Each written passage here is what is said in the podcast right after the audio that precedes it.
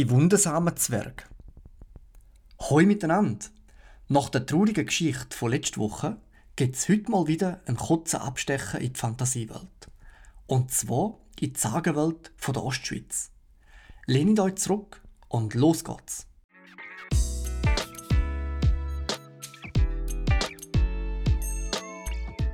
Die Burg Vorsteck in der Gemeinde Zenwald im Kanton St. Gallen ist um 1200 von den Freiherren von Sachs errichtet worden. Heute ist sie nur noch als Ruine erhalten. Einer alten Sage noch ist ein junger Freiherr einmal durch einen Brunnenschacht in den Hof von der Burg gelangt. Davor hat er eine wundersame Goldhöhle und Zwerg mit langem Bart erblickt.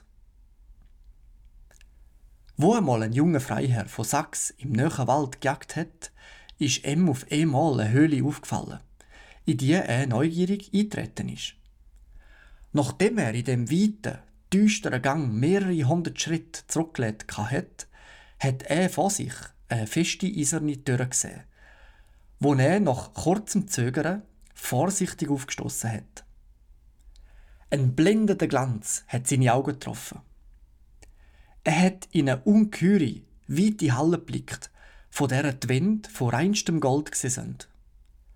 Hunderte von kleinen Zwergli mit langen Bart und braunen Röcken sind eifrigst damit beschäftigt gewesen, Goldstückli von der Wand zu lösen, in Körbe in die Mitte der Halle zu tragen und dort in einen mächtigen Schmelzofen zu leeren, aus dem das geschmolzene Metall in schmalen Rinnen abgeflossen ist. Etwa eine Viertelstunde hat der junge Freiherr den seltsamen Bergleuten zugeschaut.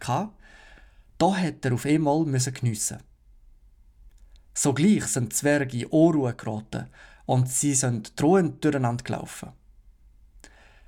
Ein Donnerschlag hat die Halle erschüttert und der Jüngling hat sich von einer ungeheuren Kraft fortgerissen gefühlt, ist durch Felsenklüft geschleudert und in ein Wasser geworfen worden.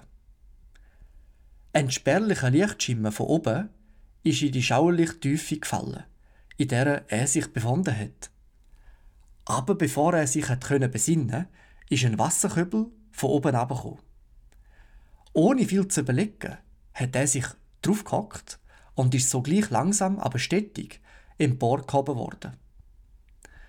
Bald darauf hat er sich im Hof vom Schloss Vorsteck befunden, neben einem tiefen Sodbrunnen und gegenüber einer alten Kochimagd, wo ihn unbeabsichtigt aufgezogen hat. Sie war eine Stunde und hat es gerne nicht fassen. Seitdem hat nie mehr jemand die wunderbare Höhle gesehen. Aber häufig hört man im Juli und August in der Gegend um Pforsteck helle Töne, ähnlich am Läuten von der Rossglöckli beim Schlittenfahren, wo man auch Berglüte nennt. Ein paar sagen, Sie entstehen, wenn die Bergzwergli das Gold von der Wände abmeißeln und auf den Boden fallen lassen. Oder aber auch, wenn sie in ihren Gemächern unter der Oberfläche Musik machen. Ganz eine unglaubliche Geschichte, nicht? Also, ob es stimmt oder nicht, da überlasse ich gerne eurer Fantasie und Kreativität. Was man aber kann sagen ist, Burg Vorsteck gibt es wirklich. Sie ist um 1200 für die Absicherung vom Besitz der Freiherren von Sachs im Rheintal errichtet worden und hat dann im 19. Jahrhundert angefangen, zu einer Ruine zu verkehren. Heute ist von der einst mächtigen Burganlage nur noch der Stumpf von einem sechseckigen Turm erhalten. Er ist auf einem 10 Meter hohen Felsblock errichtet worden. Tatsächlich ist die Burg auf den Trümmer von einem vorhistorischen Bergsturz gestanden.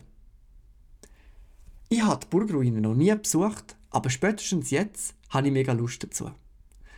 Falls euch auch so geht, dann kann ich euch einen Ausflug ins St. Galler Rintal nur empfehlen. Macht's gut und bis zum nächsten Mal.